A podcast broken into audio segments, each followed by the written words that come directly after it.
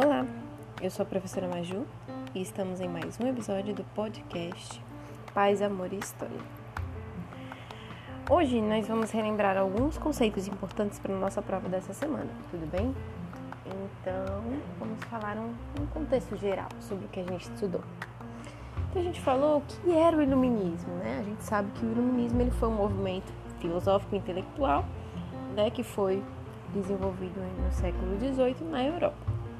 E aí, os iluministas eles valorizavam o pensamento racional porque acreditavam que a razão deveria iluminar, né? daí vem o nome iluminismo, as pessoas da sociedade daquela época. E aí, é, eles criticavam bastante o antigo regime, né? impedindo o desenvolvimento do, do processo, para eles limitava né? o pensamento e a expressão da racionalidade. Então, o que era o antigo regime, né? Nós tínhamos o poder absolutista, o poder, certo? Com a figura do rei, né? Nós tínhamos também a divisão da sociedade em setores, como clero, nobreza e burguesia. E a economia ela era mercantilista, né? Que nós tínhamos a, o, a, o acúmulo de metais preciosos, como ouro e prata. Outra coisa que nós tivemos também foi a questão da enciclopédia, né? Por que a enciclopédia surgiu nessa época? Nós sabemos que o conhecimento ficava restrito na Igreja Católica. Né? Os grandes livros, as grandes bibliotecas ficavam nos mosteiros da igreja. Então, os iluministas eram contra tudo isso, porque para eles todas as pessoas deveriam ter acesso a, ao conhecimento. Então, qual foi a solução que eles encontraram? Foi justamente se juntarem né, e começarem a reunir diversas informações em publicações que hoje são conhecidas como enciclopédia. Então, as enciclopédias nada mais eram do que uh, o nosso Google de hoje, né? com várias informações sobre temas como história, sociologia, filosofia, anatomia, entre outros. Outra coisa que também aconteceu de importante foi a Revolução Científica do século XVII. O iluminismo ele foi o resultado né, de um longo processo de valorização do pensamento científico. E o pensamento científico que a gente deve pensar é o pensamento de hoje, certo? A experimentação. Então ele ganhou força durante o século XVII. Naquele período as verdades estavam sendo questionadas, né? as verdades da igreja estavam sendo questionadas e favorecia com que as é, outros tipos de conhecimento surgissem durante esse período, tudo bem? Então, é, os pensadores, né, os cientistas dessa época começavam a compreender os detalhes né, do funcionamento de algumas coisas. E os representantes que a gente teve né, desse período foi Galileu Galilei, Francis Bacon, René Descartes e Isaac Newton. Além da Mary, né, que foi uma escritora muito conhecida e iluminista também considerada outra coisa importante que nós devemos guardar no nosso coração era que, é, como era a organização né, política, governamental do iluminismo, né, do período iluminista, é, os estados modernos eles tinham seus seus governos baseados em princípios absolutistas, ou seja, no absolutismo o poder era, era exercido, desculpa, de forma centralizada pelo rei, certo? De forma autoritária. Só que os iluministas também eram contra isso. O que, que eles diziam? Que é, o poder ele deveria ser exercido por todos, todo mundo deveria participar disso. E com as questões de liberdade, igualdade, fraternidade, houve um medo né, por parte dos reis de saírem do poder.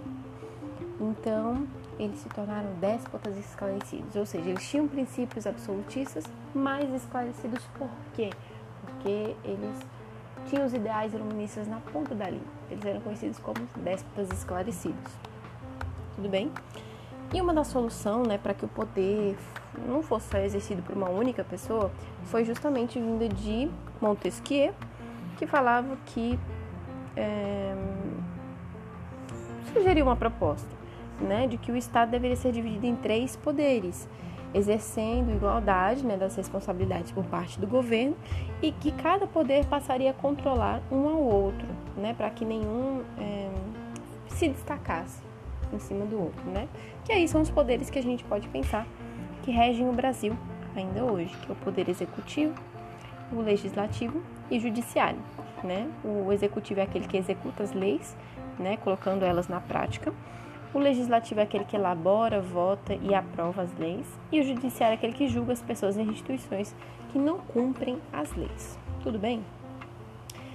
Os iluministas e a religião. Como era essa relação dos iluministas com a religião? Para eles, a Igreja Católica ela vinha sendo, sendo criticada, né? É, principalmente por ter, ser responsabilizada por propagar ideias sem comprovação científica. Essa era a grande crítica por parte dos iluministas contra a igreja, tudo bem? E eles também eram contrários às perseguições e defendiam a liberdade de expressão e de opinião, que não era algo que a Igreja Católica queria, tudo bem? Mas aí vocês perguntam: "Ah, mas os iluministas eles eram ateus?" Não.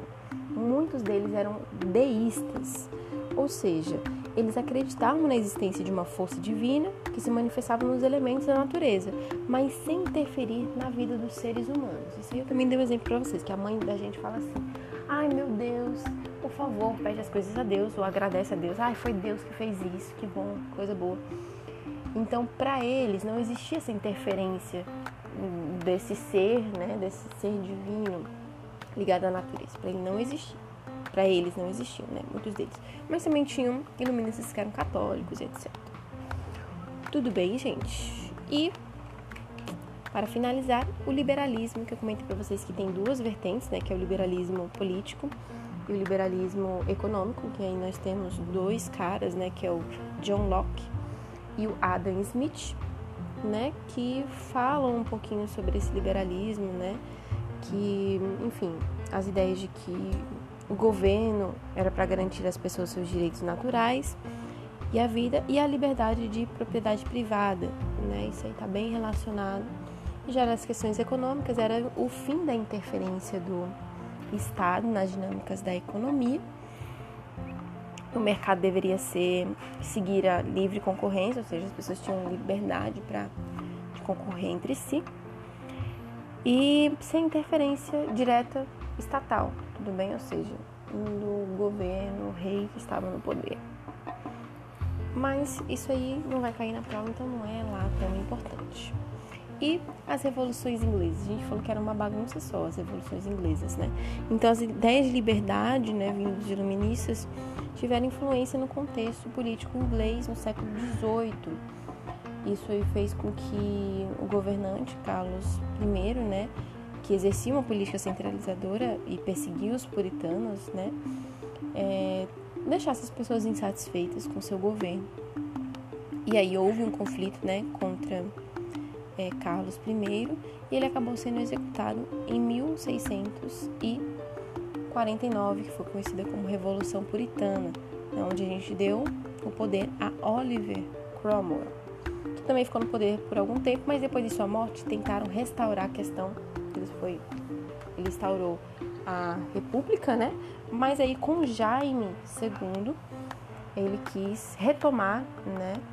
fazer uma restauração da monarquia, que também não foi vista com bons olhos pelas pessoas, que a gente chama da Revolução Gloriosa. E em seguida nós temos a é, a concessão, né? Ou seja, Jaime ficava no poder, que no caso não foi Jaime que ficou, foi Guilherme de Orange, ficava no poder, mas sem exercer o poder absoluto.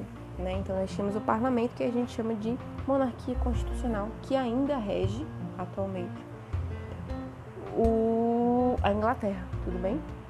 Nós temos a figura da Elizabeth, Rainha Elizabeth, Betinha, tia Betinha para os mais íntimos. E ela tem esse, essa figura dela é muito importante dentro de lá, mas quem toma as decisões realmente é o parlamento e juntamente com o primeiro-ministro. Tudo bem, gente? Bem básico. Vocês usem os seus livros de apoio, fica mais fácil vocês entenderem, tá bom? Até breve.